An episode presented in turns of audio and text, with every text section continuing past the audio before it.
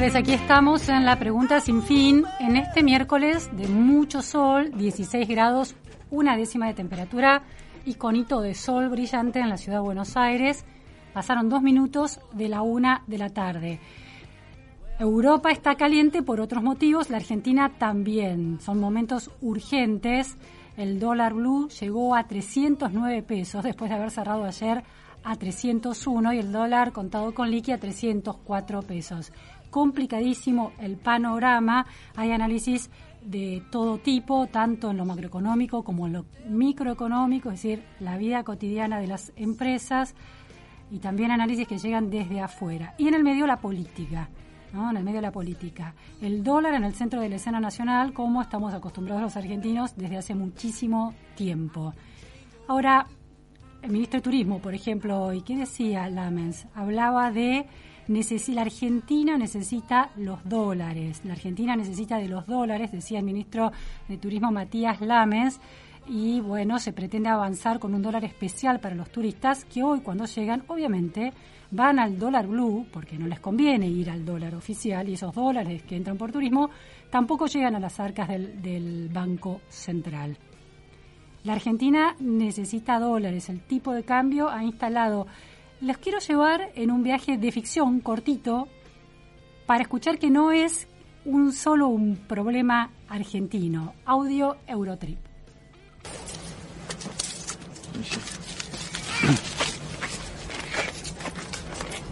A dollar and 83 cents American. What are we gonna get with that?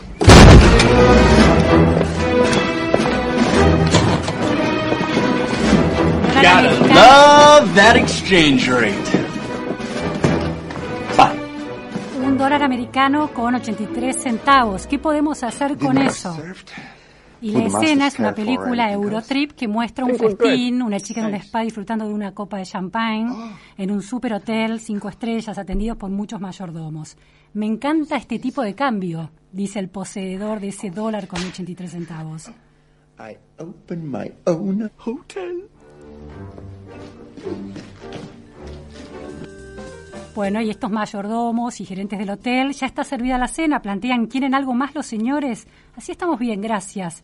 Y se mira, el mayordomo que le dice al gerente, eh, recibe una propina del, del, huésped del hotel, cinco centavos. Se mira, se, lo mira extasiado el gerente, ¿ves esto? Renuncio, voy a abrir mi propio hotel. Esta es una escena que rescataba a alguien en Twitter de la película Eurotrip de 2004, una película estadounidense que cuenta la es una comedia, unos jóvenes, unos adolescentes que terminan la escuela secundaria, se van de viaje a Europa y terminan en bueno, en un en distintos países, empiezan por Londres, terminan llegando a Bratislava, la capital de Eslovaquia, donde un dólar tenía enorme valor, cinco centavos tenía enorme valor. Eso que parece de ficción, de una película de 2004, una comedia muy simpática, bueno, tenemos la versión local en Las Parejas en Santa Fe. Audio dólar. Dio el vago que encontró todo el bolso con. Es como el bolso este rojo. Así como este bolso era el paquete que encontró de dólar. Lo dio un poco a cada uno. Mirá.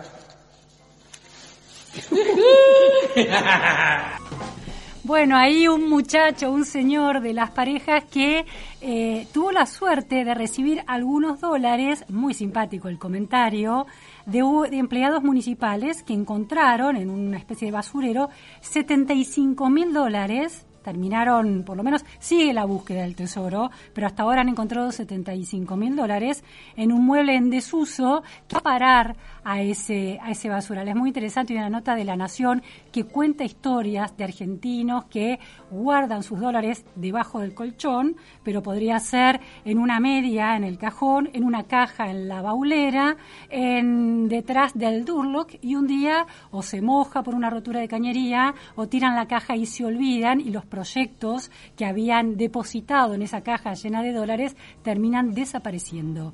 Esto es el dólar en el centro de economías donde el tipo de cambio y las brechas del tipo de cambio instalan esa moneda como la utopía, como la salvación, la tabla de salvación. Muy, muy impresionante eso, porque sigue estando el dólar y las políticas económicas que no logran controlarlo, que se trata de domarlo, en el centro de nuestra vida cotidiana. Ahí lo veíamos, ¿no? Gente humilde en las parejas también buscando salvarse con el dólar. Al mismo tiempo, en este, este eh, escenario tan complejo, tan delicado de la economía, donde cada variable dispara efectos colaterales impensados y hay que tener una mirada económica profesional, eh, refinada, sofisticada y precisa de cómo toda esa botonera interactúa. Bueno, el gobernador de la provincia de Buenos Aires plantea debates innecesarios, ¿no? que confrontan, que imaginan que es posible imaginar la economía de un país y a cada distrito, a cada provincia como compartimentos estancos y como una competencia de productividad con datos además bastante cuestionables. Lo escuchamos al gobernador Axel Kisilov sobre este tema. Pero en nuestra provincia de Buenos Aires tenemos una capacidad productiva, claro, porque ahí la ciudad de Buenos Aires, que me refiero a ella simplemente porque los canales que, podemos decir, más se ven, son porteños. Estas cosas les interesan Trevelines, no las entienden. Pues la ciudad de Buenos Aires es una ciudad donde se llevan adelante actividades financieras, administrativas de las compañías. A veces las empresas más grandes que operan en la provincia tienen su oficina central ahí, pagan impuestos ahí. Y miles y miles de empleados en la provincia de Buenos Aires. Es como que la provincia de Buenos Aires hace el trabajo material, el trabajo transformativo, la producción, la lleva adelante la provincia de Buenos Aires. Entonces, lo que quiero decir es que nosotros estamos muy orgullosos de ser la provincia que más produce. No tenemos que ser ni la más glamorosa, ni la que más se parece a Europa. Somos la provincia que más produce. Ahí está nuestro corazón, ahí está nuestra identidad y producimos industria y producimos campo. Producimos, producimos y producimos todos los santos días.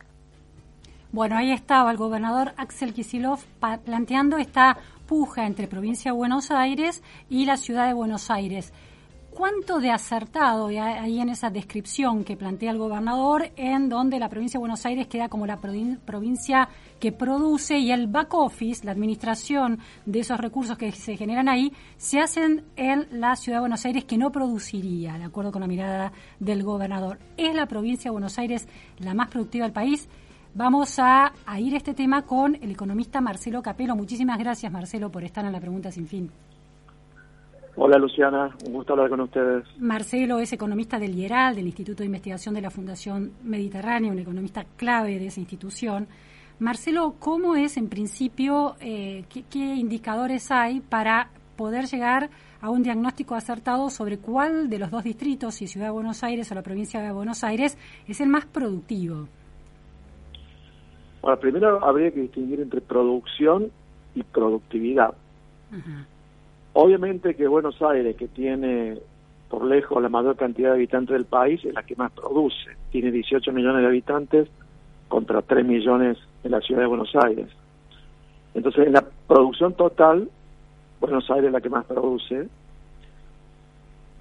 pero en la producción por habitante, eh, Buenos Aires no es la que más produce, sino Cava y por lejos. O sea, la ciudad de Buenos Aires tiene un Producto Bruto, un ingreso per cápita de 27 mil dólares anuales y la provincia de Buenos Aires de 10 mil.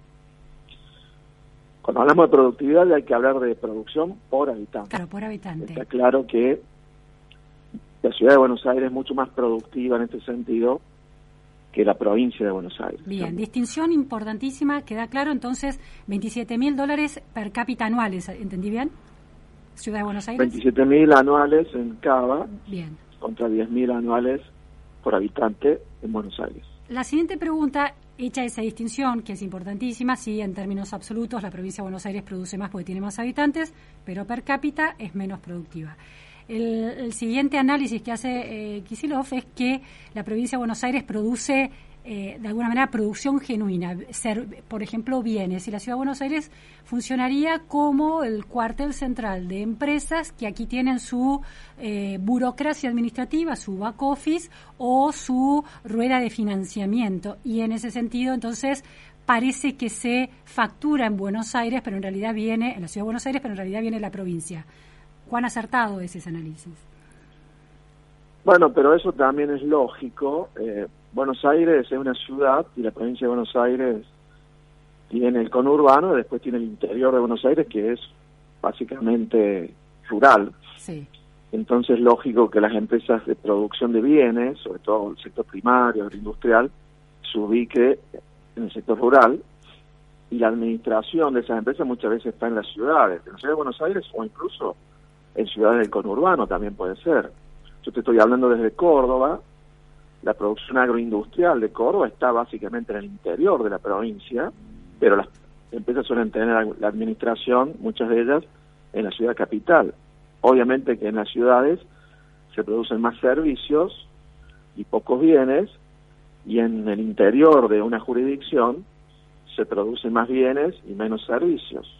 El tema es que la ciudad de Buenos Aires no tiene interior, es todo urbano, y la provincia de Buenos Aires, como el resto de las provincias, tiene un sector urbano y un sector rural. Entonces no tiene mucho que ver lo que plantea. Además habla de producción de pollos, este, y, y mencionó algunos otros sectores agroindustriales. La verdad que me sorprende porque al ser ministro de Economía, el actual gobernador no había tenido una visión muy favorable hacia el sector primario o, hacia el sector agroindustrial. Ahora parece que ha cambiado un poco el libreto. Ahora, eh, Marcelo, eh, podría argumentarse desde la posición de Kisilov que esos 27 mil dólares anuales per cápita que produce Ciudad de Buenos Aires los produce gracias a que le da servicios a las empresas que tienen su producción primaria en la provincia de Buenos Aires.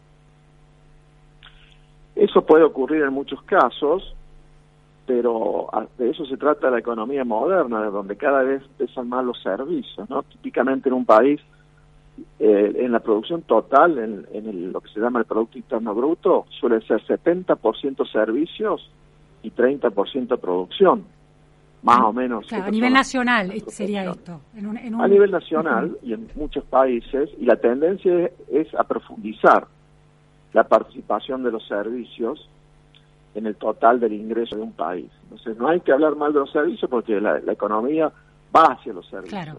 En tal caso, Eh, el gobernador Kicillof se podría plantear cómo desarrollar a la capital de la provincia, la ciudad de La Plata, como un polo de servicios.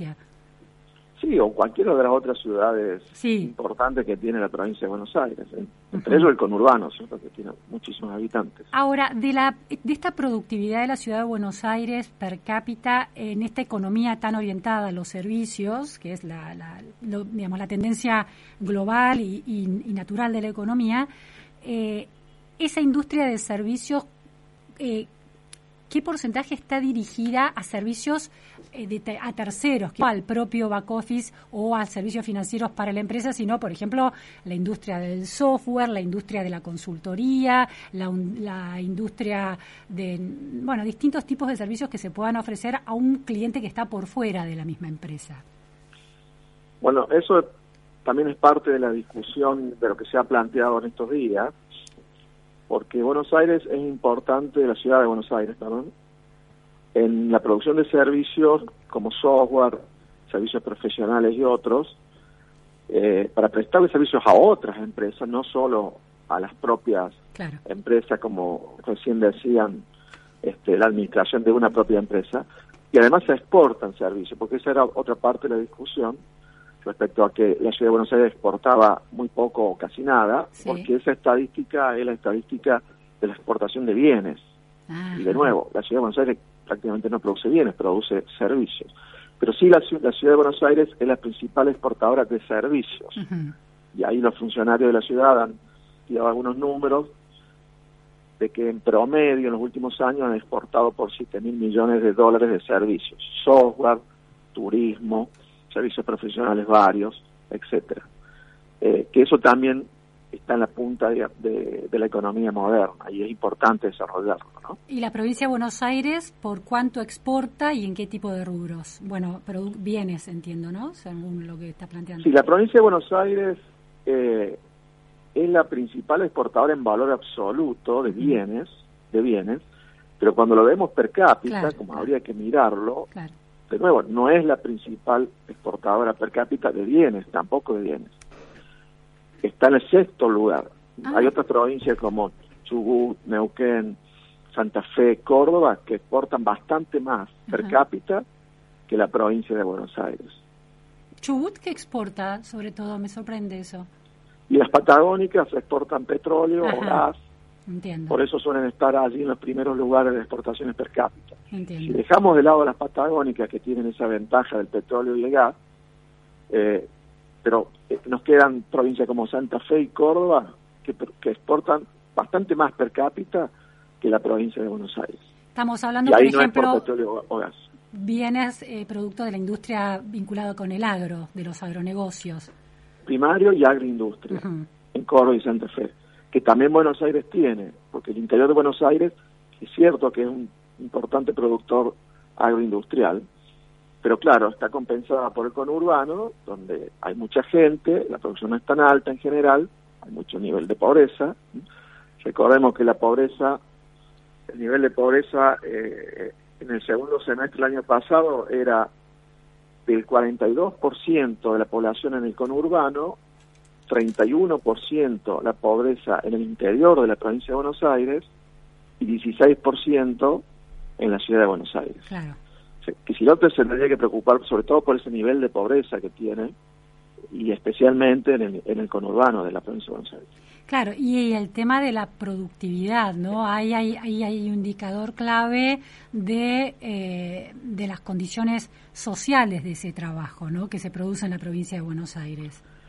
Es que el bienestar de un país, o sea, el ingreso de un país está muy ligado a la productividad que tiene, o sea, cuánto produce por habitante. Y ya vimos que, que en ese sentido la provincia de Buenos Aires no, no está tan bien ubicada en producción por habitante. Claro. Eso es lo que da bienestar económico. Que cada habitante produzca mucho y de esa manera también va a haber mucho para consumir. ¿no? Claro. En el, en el mercado laboral este, también se podrían ver algunos números. Eh, la provincia de Buenos Aires lo que tiene, además de una mayor tasa de desempleo que la ciudad de Buenos Aires, es mucho más informalidad.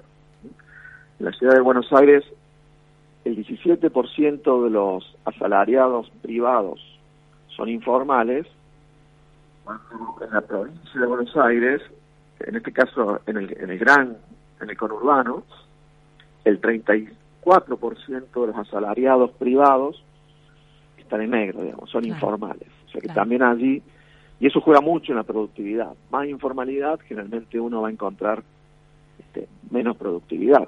O sea, tenemos como un círculo vicioso en ese sentido. Son trabajos de, de peor calidad. Eh, Marcelo, el ranking de eh, productividad per cápita en el rubro servicios. Dijiste que la Ciudad de Buenos Aires eh, lideraba ese ranking. ¿Cómo sigue en relación a las otras provincias? No, ese era el ranking de PBI per cápita total en la export- en lo que es Ah, la producción de exportaciones. Sí, perdón, perdón, exportaciones, sí. ¿Qué- ¿Cómo Eh? En exportación de servicios, ¿cómo? Sí. Sí, sí, provincias como, como Córdoba, como Santa Fe, que también suelen tener una producción de servicio importante, eh, también en software, por ejemplo, como el caso de Córdoba, en servicios profesionales. Eh, hay toda un- una política para alentar ese tipo de emprendimientos. Eh, por eso también es un polo productivo de servicios eh, de, de- de- de mucha relevancia. Y, y la mayoría de las provincias están tratando de atraer ese tipo de actividades a, a las ciudades capitales. No todas las logran. Por ejemplo, Mendoza también tiene algún programa y, y con éxito para atraer inversiones en la generación de software, por Sí, ejemplo. sí, sí. Marcelo, te invito a escuchar otro audio de Kicillof en el que habla de la logística y cómo impacta en la producción y en la productividad. Lo escuchamos. Y hay veces que el ganado, los animales se, se crían aquí y que tienen que viajar kilómetros y kilómetros para la faena, para toda la actividad vinculada a la transformación de los frigoríficos, y después volver kilómetros y kilómetros a venderse de nuevo esa carne que se produjo en cada una de las localidades, pero que no tiene forma de procesarla. Entonces, cuando uno va y compra en la carnicería, o cuando va y compra un sachet de leche, piensa que está pagando leche o carne y está pagando litros de nafta. Está pagando flete. Entonces, ¿qué pasa? Uno dice, bueno, esto es irracional. No tiene lógica. Pues se podría procesar en origen. Esto que algún momento Cristina llamó industrializar la ruralidad. ¿Qué producir en origen? Que entonces a los pueblos le va a dar más fuente de trabajo. Bueno, ya escuchábamos al gobernador Axel Kisilov haciendo un análisis de la cadena de valor y de la logística y cómo impacta en el precio. ¿Tiene sentido en un análisis moderno, actualizado de la economía y de la, eh, del sistema productivo de un país esta idea de producir en origen, de envasar en origen, de hacer todo en origen? Argentina tiene quizás su principal ventaja competitiva en la calidad de la tierra y su producción agropecuaria y luego en una producción agroindustrial también de calidad. Eso está bien, digamos, Argentina ya lo es y podría serlo en mucho mayor medida un gran productor y exportador de alimentos procesados. Y eso está, es obvio que va a ocurrir, ocurre y debería ocurrir todavía más en el interior, porque ahí está la tierra productiva. Este, ese es un desafío para Argentina. Pero bueno, eh, cuando si yo fuera ministro, su política hacia el sector primario e industrial y sobre todo agroindustrial no fue nada favorable. Es decir, una cosa es el discurso y otra cosa son los efectos de las políticas. El sector agroindustrial y primario no, no tienen buen recuerdo sobre cómo fue y cómo es esa política respecto de, ambos sectores. Derechos de exportación altísimos. Lo que recién decía Kisilov de, de los costos de la logística y del transporte, evidentemente son muy altos, pero no en, durante muchos años no se ha hecho prácticamente nada en ese sentido. Pero eso es, un, es, un, es desfavorable sobre todo para el resto del interior del país, no tanto para la provincia de Buenos Aires, que está ahí cerquita de los puertos y tiene puertos propios también. Eso es mucho, el costo de la logística y el transporte es mucho más desfavorable para el resto del país. No debería ser tanto el gobernador de Buenos Aires quien se queje por eso, además de que fue en su momento responsable del manejo de la economía. Entiendo. Em, y si vamos a hablar de otras cuestiones desfavorables regionalmente, en todo lo que es subsidios al transporte urbano, electricidad este, y otros, agua, la ciudad de Buenos Aires y el conurbano bonaerense son los grandes beneficiados, los grandes subsidiados. El agua con la empresa de agua de, AMBA que es pública y deficitaria, entonces ese déficit lo paga todo el país, o los mayores subsidios que existen para el transporte urbano en AMBA, o sea, Ciudad de Buenos Aires y conurbano, que es parte de la provincia de Buenos Aires, o en, electricidad, en o en electricidad también, donde están subsidiadas las empresas que distribuyen electricidad en la ciudad y en el conurbano de Buenos Aires. Es decir, si se va a poner el gobernador en una actitud más federalista, y no es tanto la provincia de Buenos Aires la que tiene para quejarse en ese sentido, Entiendo. que está muy subsidiada en varios servicios, sería en todo caso el resto del país los que deberían poner el grito en el cielo. Dos últimas cuestiones, Marcelo, en relación a la productividad, a la capacidad productiva de cada provincia eh, y a las políticas económicas que deberían llevarse y de desarrollo de llevarse en esos lugares para poder incentivar esa productividad. Em, una es la cuestión, eh, hay un, eh, cientista político muy interesante que tiene, eh, desde Estados Unidos investiga el impacto, la, la, creación de los estados nacionales en América Latina y cómo la geografía determina eh, ciertas cuestiones y las capacidades bélicas de, los distintos en los siglos anteriores beneficiaron mucho a Europa a la hora de construir capacidades fuertes en el Estado. Él tiene un análisis que dice que cada provincia, cada región de la Argentina tiene eh, necesidades macroeconómicas distintas, no necesariamente la idea de un solo tipo de cambio, un solo dólar. Es decir, las decisiones macroeconómicas tomadas en general no necesariamente incentivan lo mejor de la matriz productiva de cada región. ¿Hay algo de eso que a veces lo que se decide a nivel nacional termina repercutiendo negativamente en, los incentivos que necesitaría un productor en una determinada región. Veo el dólar ahora. Cuando empezó el programa dije que estaba a 309 el dólar blue, ahora ya está en 311. El dólar, el dólar que se necesita en cada provincia, ¿es el mismo? ¿Tiene el mismo precio? Cuando muchas veces se deja trazar el tipo de cambio, o sea, tener un dólar barato o un peso caro, ahora nuevamente estamos en una situación de ese tipo. Estoy hablando del dólar oficial, ¿no? Obviamente que el dólar blue o el contado con liqui eh, están muy altos, pero el dólar oficial, el que se usa para exportar e importar, está ya relativamente barato. Eso desalienta la producción en el interior, la producción agroindustrial. El dólar bajo, ¿a quién beneficia? Beneficia a los sectores urbanos y beneficia también a, a las provincias y ciudades más dependiente del gasto público. Entonces, cuando el dólar está bajo, se está perjudicando a provincias como Santa Fe, Córdoba, Entre Ríos, provincias donde pesa más la producción agroindustrial. Claro. Eh, es algo que de nuevo está ocurriendo, salvo por el hecho de que los precios no están relativamente bien ahora, los precios de los productos agropecuarios. Eh, eso es cierto, digamos, la política macro afecta de diversas maneras regionalmente el tipo de cambio, la existencia de derechos de exportación, castiga más a quien, a donde se exporta más, a las provincias donde se exporta más. Em, el, costo del, transporte y la logística, ¿a quién perjudica más? Que es muy caro en Argentina. A Jujuy, a Salta, todas las provincias que están más lejos de los puertos y de las salidas hacia otros países. Eh, por supuesto que eso es así y es parte del problema regional, y no lo digo solamente desde el punto de vista del hecho que estoy hablando de una provincia, desde el Yeral en Córdoba. Y con acento cordobés además. Y con algún acento probablemente cordobés. Sino que eh, si Argentina tiene su principal ventaja productiva en el sector agroindustrial y va a haber una política desfavorable para el sector agroindustrial, y bueno, va a ser difícil así que la economía argentina pueda funcionar. Estamos ahí en el kit de la cuestión.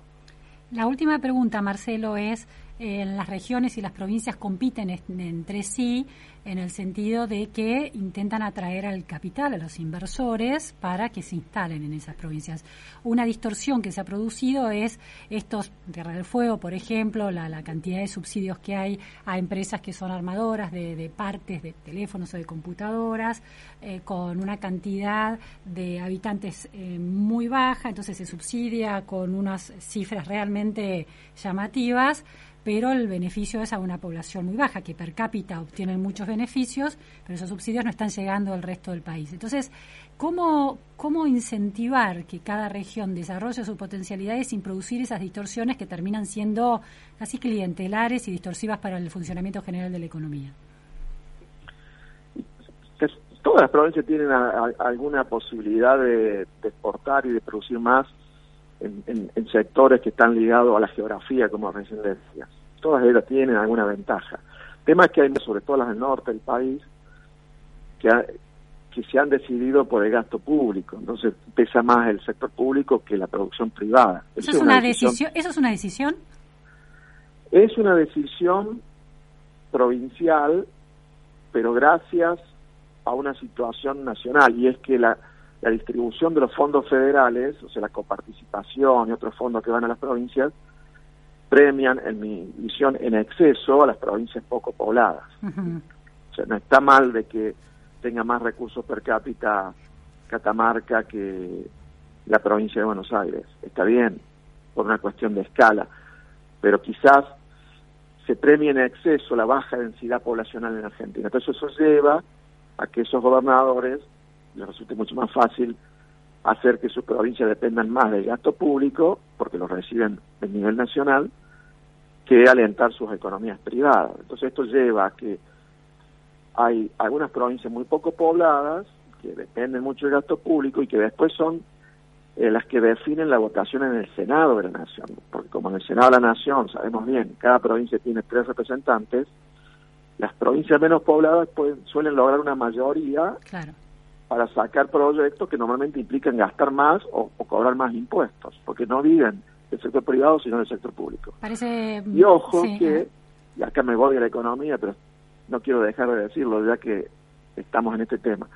Ojo con ese proyecto de reforma de la Corte Suprema para que haya 25 miembros y que 24 de ellos representen a cada pro- una, a ca- uno a cada provincia, porque ese mismo problema que tenemos en el Senado lo vamos a tener en la Corte Suprema. Esos jueces designados o elegidos en cada provincia van a responder a lo que quiere el gobernador de esa provincia y ahí eh, nos olvidemos de la independencia del Poder Judicial. Eso Claro, sería la idea de una representatividad popular que no está atada a cantidad de habitantes por provincia eh, deslegitima que es representatividad popular, si es representatividad ocurre, de la política. de la independencia Claro, del Poder Judicial claro. y nos olvidemos de un buen funcionamiento a largo plazo de la economía, porque las instituciones van a ser malas y así va a ser también el desempeño de la economía.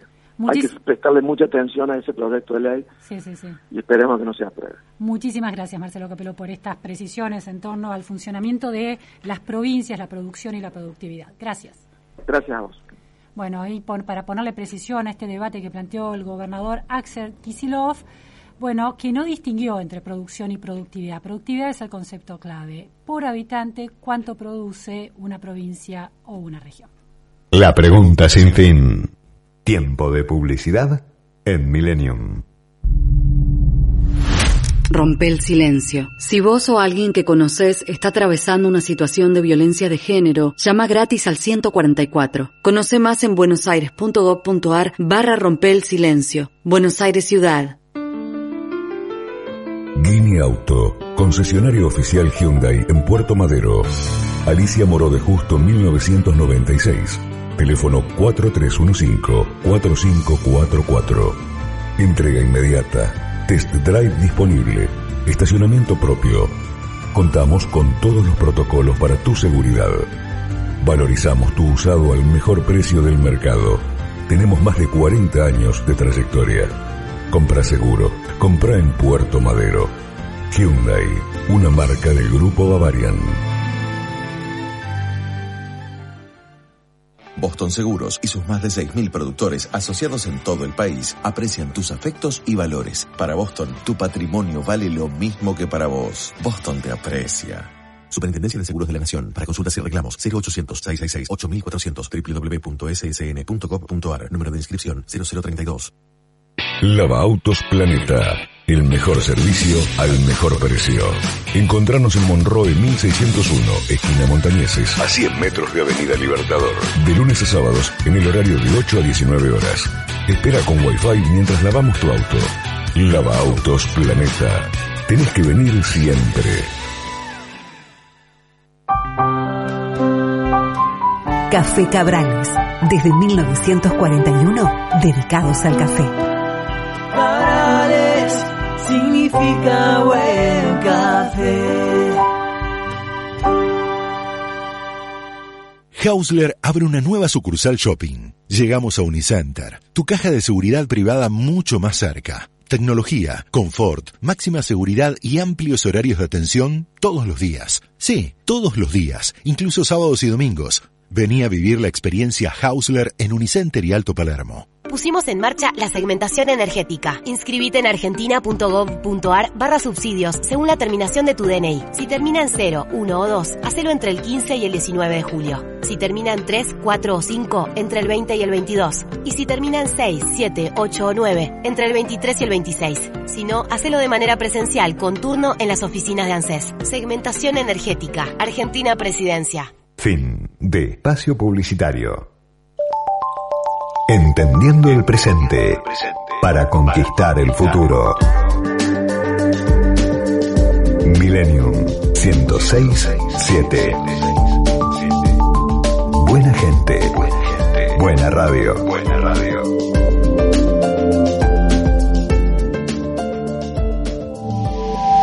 La pregunta sin fin. Luciana Vázquez te acompaña en las tardes de Millennium.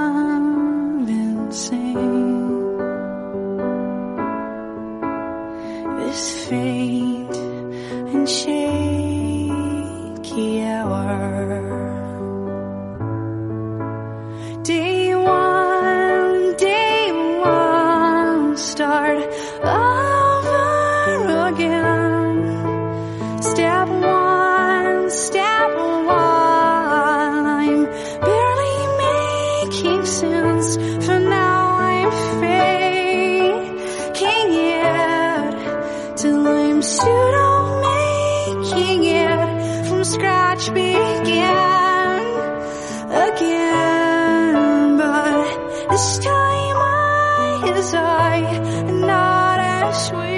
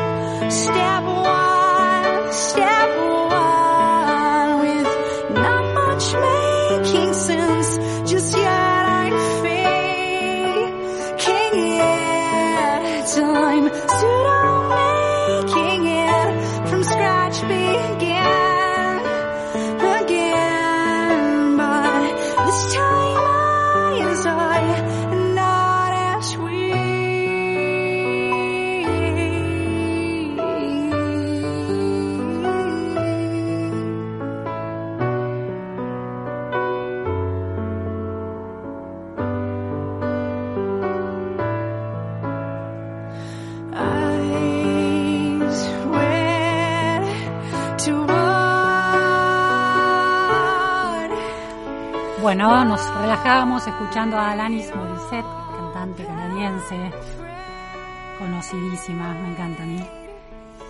Palabras de Juan Grabois, que encabezó una marcha desde Avellaneda hacia el puente Pueyrredón. No es tan difícil, Alberto, te pusimos ahí para que haya menos pobreza, no más.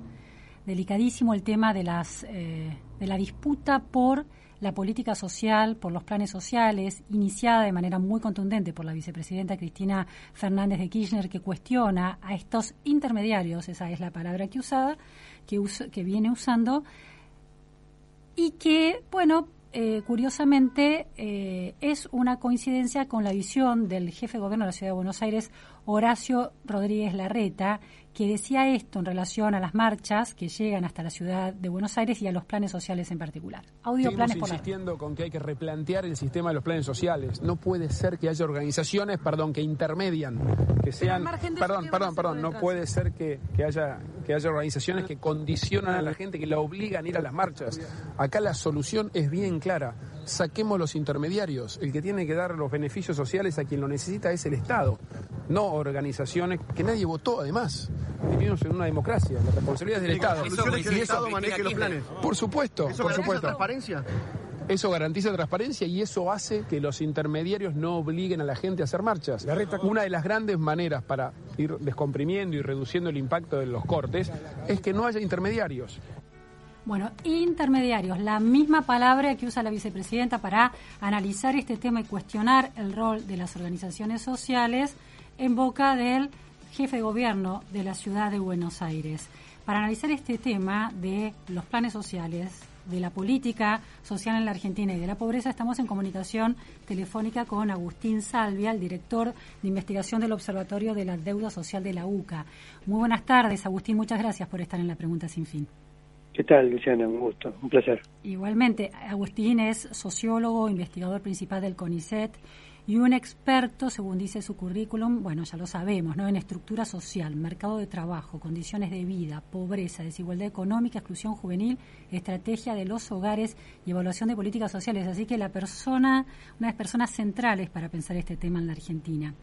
Agustín, eh, hay una lectura posible que es eh, la batalla en las guerras, múltiples guerras que se eh, libran en la puja, por la puja distributiva en la Argentina, en la nueva batalla que se libra entre la política y las organizaciones sociales, hay una, eh, un uso táctico, de eh, una, una intención táctica, mm, que el Estado recupere el manejo de los fondos que van hacia los planes sociales con esta idea de controlar una caja, ¿no? Siempre es eh, para la política interesante que quien recibe un beneficio lo asocie con un determinado político.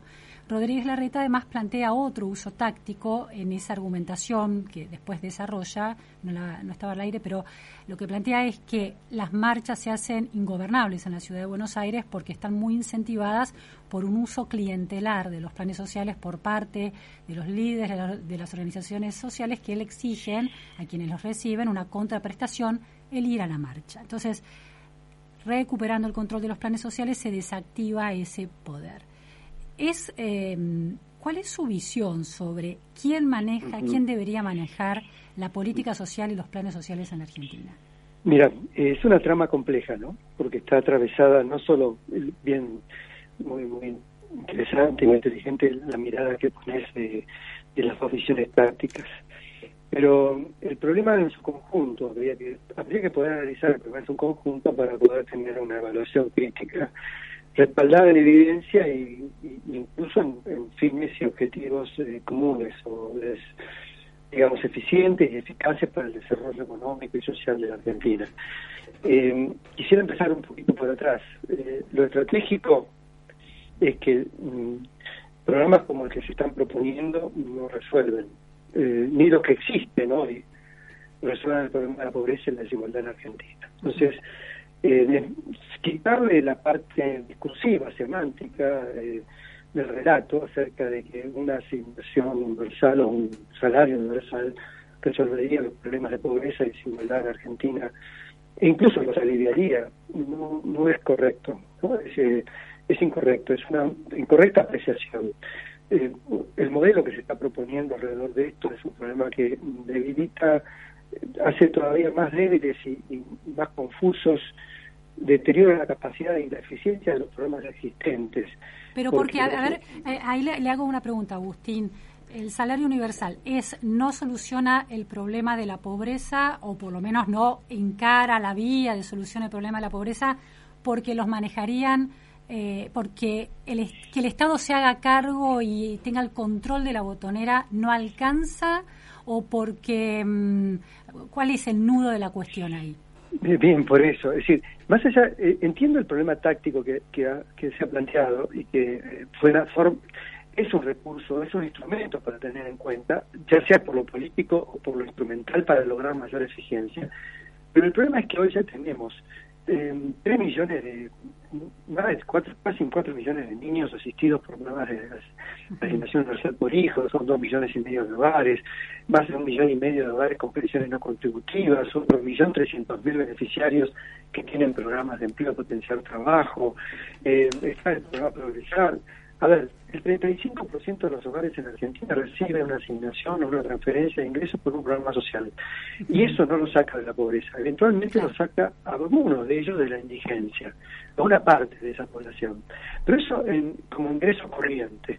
Si hoy tuviéramos que pensar en una adecuada focalización para una transferencia de ingresos, diría que usemos esos instrumentos que han estado y que han mostrado ser suficientemente focalizados. Es decir, incluso si tuviéramos que ampliarlos, ampliáramos, los ampliamos sobre la base del ingreso familiar de emergencia. Y entonces podríamos complementar ingresos, como se hicieron hace dos meses, abril mayo, se pagaron, Sí. eh, eh, no me acuerdo si ahora 18 mil pesos. El IFE no, no, y estos 17.000 bon- pesos. bonos o IFE, por ejemplo. o IFE. Y eso sirvieron para completar ingresos y complementar ingresos. Sigamos haciendo IFE si es necesario mantener la paz social y, y un equilibrio en términos de subsistencia para los sectores más pobres.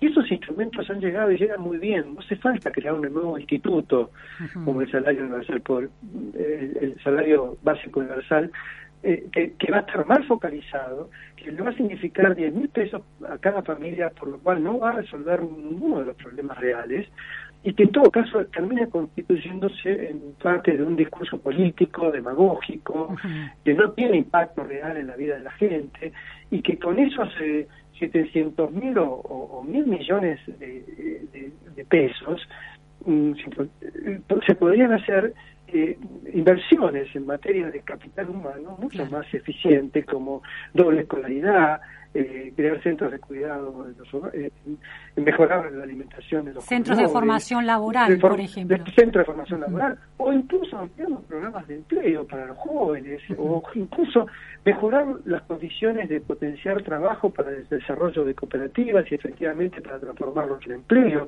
Todo eso les cambiaría la vida a la gente. Transferirles a mu- mucha gente, mucho dinero, sin focalización, algunos necesitándolo y otros no necesitándolo tanto, no estimula que trabajen y produzcan más riqueza a partir de lo que ya están haciendo o de nuevas formas de, de posibilidades de desarrollo productivo, ni tampoco empodera a consumidores y no termina empoderando a una sociedad que tiene que salir de la pobreza desarrollando capacidades de desarrollo humano y de desarrollo productivo. Interesante, que- empodera, crea e empodera consumidores no productores. La idea es que cada uno se convierta en productor o porque consigue un empleo eh, digno o porque genera su propio su propio empleo, su propio trabajo. Ese sería el Sí, pero objetivo. más, más aún, eh, más aún porque incluso trabajos que no son de valor de mercado deberían ser valorados y considerados como un trabajo. Mantener un comedor escolar Sí. o un comedor eh, comunitario, desarrollar un saneamiento ambiental en el barrio, eh, mejorar el espacio público en el barrio. Pero ¿quién le eh, pagaría si se considera bueno, si el valor y- y social? ahí están- A ver. y ahí está el programa de potenciar trabajo, que habrá que mejorarlo y habrá que desarrollarlo mejor. Y que es un muy buen instrumento para desarrollos cooperativos, asociativos, para el fomento del desarrollo comunitario en una población que no consigue empleo en el sector formal, que no la va a conseguir, bien, en el corto, mediano Claro. plazo esa población no lo va a conseguir porque no hay demanda para ellos y porque ellos no están en condiciones, eh, en términos de su formación Sí, sí. de capital educativo, capital laboral, profesional, para incorporarse en trabajos formales. Ahora, Esperemos Agustín, hasta sí. ahora el potenciar trabajo ha generado este problema de pobreza, es decir, que los trabajadores que están bajo ese régimen tampoco logran una subsistencia que le permita, bueno, planificar sus vidas de una manera, este, digo la palabra digna, ¿no? Porque es Bien. este, con esa palabra. Ahí se, ahí se incorpora lo táctico, ¿no? Ah, Porque lo que ahí se incorpora así lo táctico. ¿Cuáles serían las mejores herramientas para que mm, esa población, con alguna ayuda del Estado a través de un programa como el Potencial Trabajo, que a su vez este nombre es el nuevo, porque es el, eh, hacer, hacer trabajo, hacer tu trabajo argentino, sí, Trabajar, Argentina trabaja, sí, sí. Argentina trabaja, digo, es histórico este, este sistema. Los que más funcionaron fueron en la década del 90, los llamados programas Trabajar. Los programas Trabajar, en ese momento, as- asimilaban alrededor de 300.000 personas en el momento de la reconversión de los sectores productivos de las privatizaciones, Sí. que no era tanto para los obreros formales, sino para los informales o prestadores de servicios a esas empresas, que hacían, eran proyectos de obra o servicio que se desarrollaban a nivel local en el marco de una coordinación que se hacía en el espacio municipal o local. Y, y debería ser garantizado, es decir, la obra debería ser cumplida, efectivamente el trabajo debería ser realizado, y esos trabajadores formaban parte de cuadrillas y de equipos que, se- que tenían recursos y que permitían justamente el desarrollo de una obra o servicio de utilidad pública o de ut- utilidad social. Eso se fue perdiendo. Ahora, ¿por Eh, qué se perdió? Eso me interesa mucho, Agustín, porque, a ver, si hay una... Siempre decimos que Argentina no tiene políticas de Estado. Si hubo una política de, política de Estado desde 2003 hasta hoy, es el sostenimiento, desarrollo, crecimiento de los planes, por ejemplo, potenciar trabajo, Argentina trabaja, jefes y jefas primero. Jefes, exactamente. Claro, empieza jefes y jefas. 2009 Argentina trabaja y después potenciar trabajo. Es decir, esa ha sido una política de Estado que inclusive un gobierno de otro signo político, como Cambiemos, incentivó, ¿no? Entonces, em, ¿por qué pasa entre ese eh, plan, ese proyecto de, de- de los años 90 que uno no identifica con el cuidado, como por lo menos en términos de los prejuicios, ese menemismo neoliberal no estaba pensando en contener a la población de bajos recursos que había quedado desempleada y sin embargo usted está señalando que ahí hubo algo que funcionó y que después se pierde. ¿Qué pasó ahí que se perdió? Bien, primero la crisis del 2001-2002 que eh, hizo quiso trasladar los programas Trabajar al programa Jefes y Jefas de Hogar para 2 millones de beneficiarios, de 300.000 a 2 millones. Y se logró bastante bien en aquel momento, en 2002-2003, que alrededor de 600.000 trabajadores eh, desarrollaron proyectos como el que tenía Trabajar. El millón cuatrocientos mil, eh, una parte era de, de la gente de la política, otra parte era familias, mujeres que desarrollaban tareas de cuidado y que con la crisis habían perdido ingresos y que por lo tanto necesitaban esos ingresos. Y a partir de ahí se dividió en dos eh, ese programa Jefes y Jefas de Hogar. Pasó a ser un programa familia para las mujeres en tareas reproductivas, que después se convirtieron en pensiones no contributivas y que hoy tenemos casi un millón doscientas mil mujeres en esas condiciones, distin- mujeres y varones, ancianos, de todo tipo, ¿no? Pero que se constituyeron en, en un programa de transferencia de ingresos, una pensión no, no contributiva, y, y ojo, porque es importante este programa social eh, en términos de su impacto. Eh, Dice, y, y la otra parte se eh, destinó a los programas de eh, justamente de formación, capacitación o contraprestación laboral que los tenía el Ministerio de Trabajo y que después pasaron al Ministerio de Desarrollo Social. Y que en el Ministerio de Desarrollo Social, en todos esos nombres que fueron desarrollándose, los tenían los municipios. Quedaron los municipios a cargo de esos 400.000 ¿Por qué? Porque además eh, tengamos en cuenta que el crecimiento económico entre el 2002 y el 2009, 2007, hizo que mucho, y, y el hecho de que esos programas mantuvieran solo 150 pesos, antes eran 150 dólares, ¿bien? pero quedaron en 150, primero eran 200 dólares, después en 150 dólares, después 150 pesos, hacía que la gente no le conveniera. Claro, era un desincentivo, era un desincentivo para... Claro. para ir a buscar trabajo. Pero quedaron 300.000 o 400.000 de ellos. Bueno, a partir de ahí comenzó el... y el gobierno de Cristina efectivamente los mantenía bajo coordinación de los municipios y les pedía contraprestación, lo cual era un desincentivo para mantenerse ahí y era un incentivo para ir a buscar trabajo en otro lugar.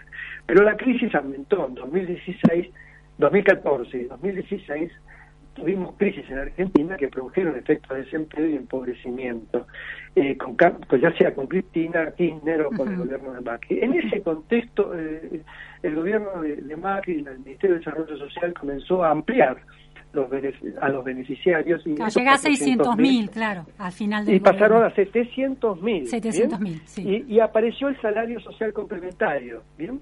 Eh, por ley, que significaba darle a esos trabajadores un ingreso básico, pero con la realización de una contraprestación, ya sea capacitación o trabajo.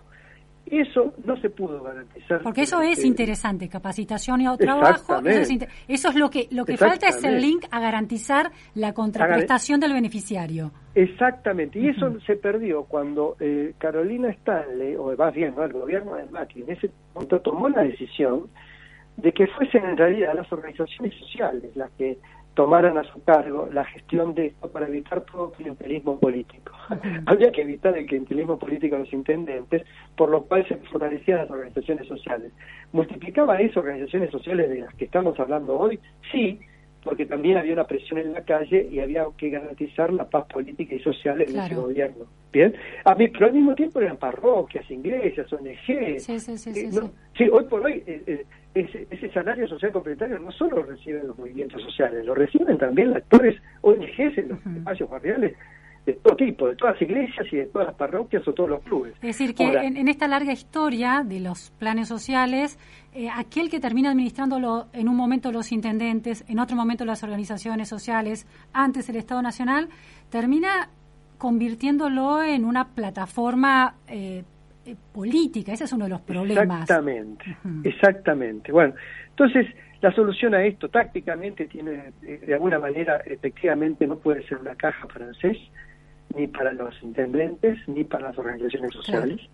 Tiene que convertirse en un recurso efectivo de promoción del empleo y del trabajo. No importa si es un trabajo de mercado. ¿Bien? Digo, volvemos al punto, hay trabajo social muy valioso que desarrollan esas estas personas en su espacio comunitario, pero tiene que ser garantizado y no tiene que ser objeto de manipulación política, lo cual en principio, bueno, a ver, necesitamos muchas más ONG trabajando en el espacio privado, social, comunitario que se hagan cargo de la, de la ejecución de esos proyectos. Y necesitamos un Estado local, municipal, no diría ya un intendente, un municipio con su consejo con deliberante o con un consejo consultivo, capaz de justamente monitorear y desarrollar esos proyectos. Esto es una reconversión efectiva de los programas sociales de empleo, que podría tener más de un millón o dos, millones de trabajadores desarrollando actividades en cooperativas productivas, cooperativas de servicios, cooperativas sociales, y que podría significar una formación para el trabajo, efectivamente generar un salario más digno, tener ingresos complementarios. Esa es creo que es la política y no un salario universal.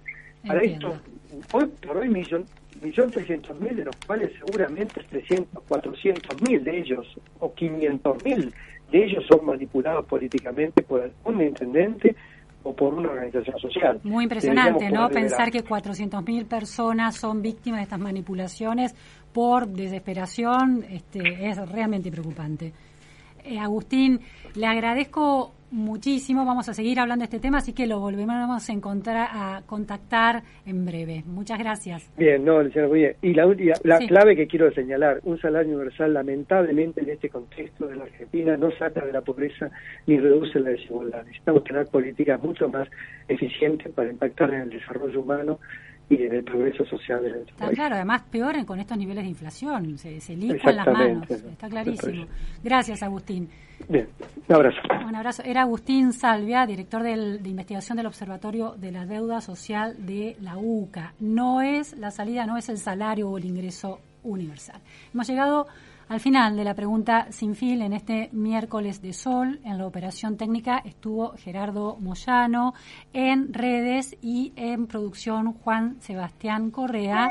Eh, no se vayan porque sigue Maxi Palma con Millennium Te Acompaña. Ah, y le contesta un oyente, el economista de Hieral, que analizó la productividad y la producción de las distintas provincias de Argentina, se llama Marcelo Capelo. Gracias.